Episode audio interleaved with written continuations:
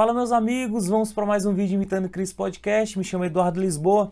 De antemão já se inscreva no canal, ative as notificações e se você gostar desse vídeo, curta e compartilha. Faça essa palavra chegar o mais longe possível, amém? Hoje eu quero falar sobre o sono. O sono é uma bênção de Deus para nossa vida. É através do sono que a gente adquire um descanso, né? uma renovação do nosso corpo físico. O sono é necessário para nos revigorar. Quando a gente acorda, quando a gente tem uma noite de sono boa e a gente acorda, a gente acorda disposto a encarar os desafios do dia. E quando a gente, em contrapartida, quando a gente não dorme, a gente passa a ter um grande problema na nossa qualidade de vida.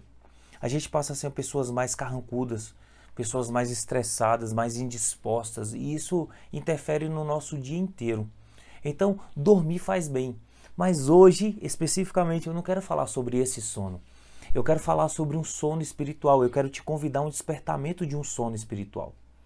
Eu quero te convidar a fazer o que Paulo nos ensina em Romanos 13, 18. 13 e 11. Em Romanos 13, versículo 11, Paulo diz o seguinte: Isto digo, conhecendo o tempo, que já é a hora de despertarmos do sono. Qual é o tipo de sono do qual Paulo se refere aqui? Paulo ele fala isso nos chamando para um despertamento espiritual.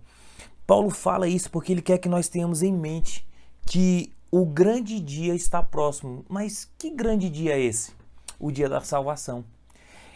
Existe um projeto, um plano de Deus para a nossa vida.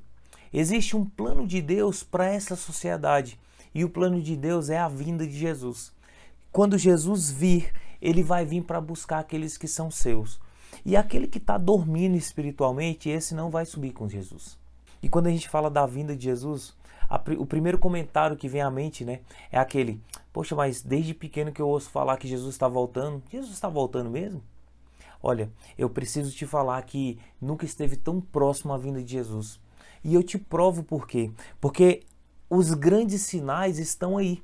Os grandes sinais da vinda de Jesus estão muito evidentes, estão cada vez mais claros. Mas quais são esses sinais?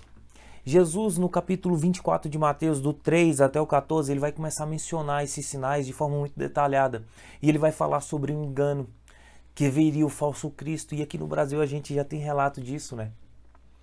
Que viria a fome, muita fome, guerras, reino contra reinos, nações contra nações. Então, essas guerras, a guerra da Ucrânia, da Rússia com a, com a Ucrânia, é a, é a mais é a mais recente, mas se você olhar as últimas décadas, todo ano sempre está tendo alguma guerra entre algum país.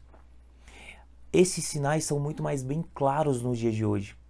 Jesus começa a listar, ele vai falar sobre os terremotos. Até no Brasil teve relatos de, de terremotos, país que comumente não tem relatos de terremotos.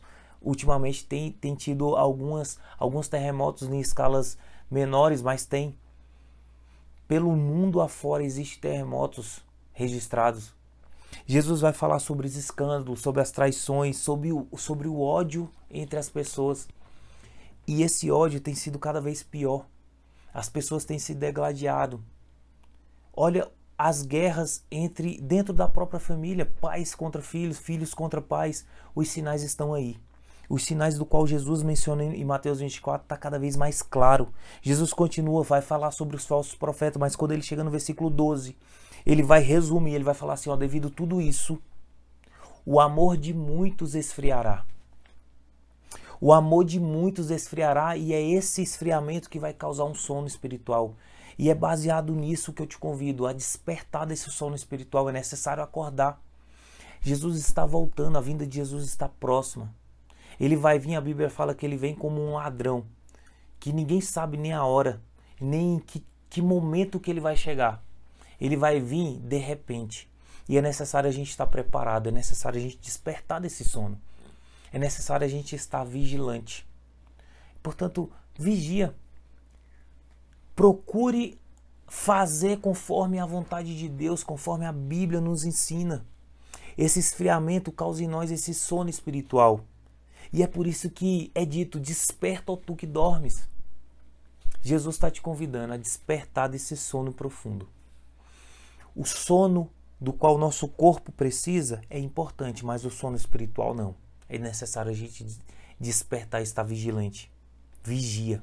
porque ninguém sabe a hora em que o Filho do Homem vai vir buscar os, teus, os seus, a noiva, a igreja. Jesus ele está te chamando para um despertamento. Ele quer que você mora no céu. Ele vem buscar a igreja, então te prepara. Amém?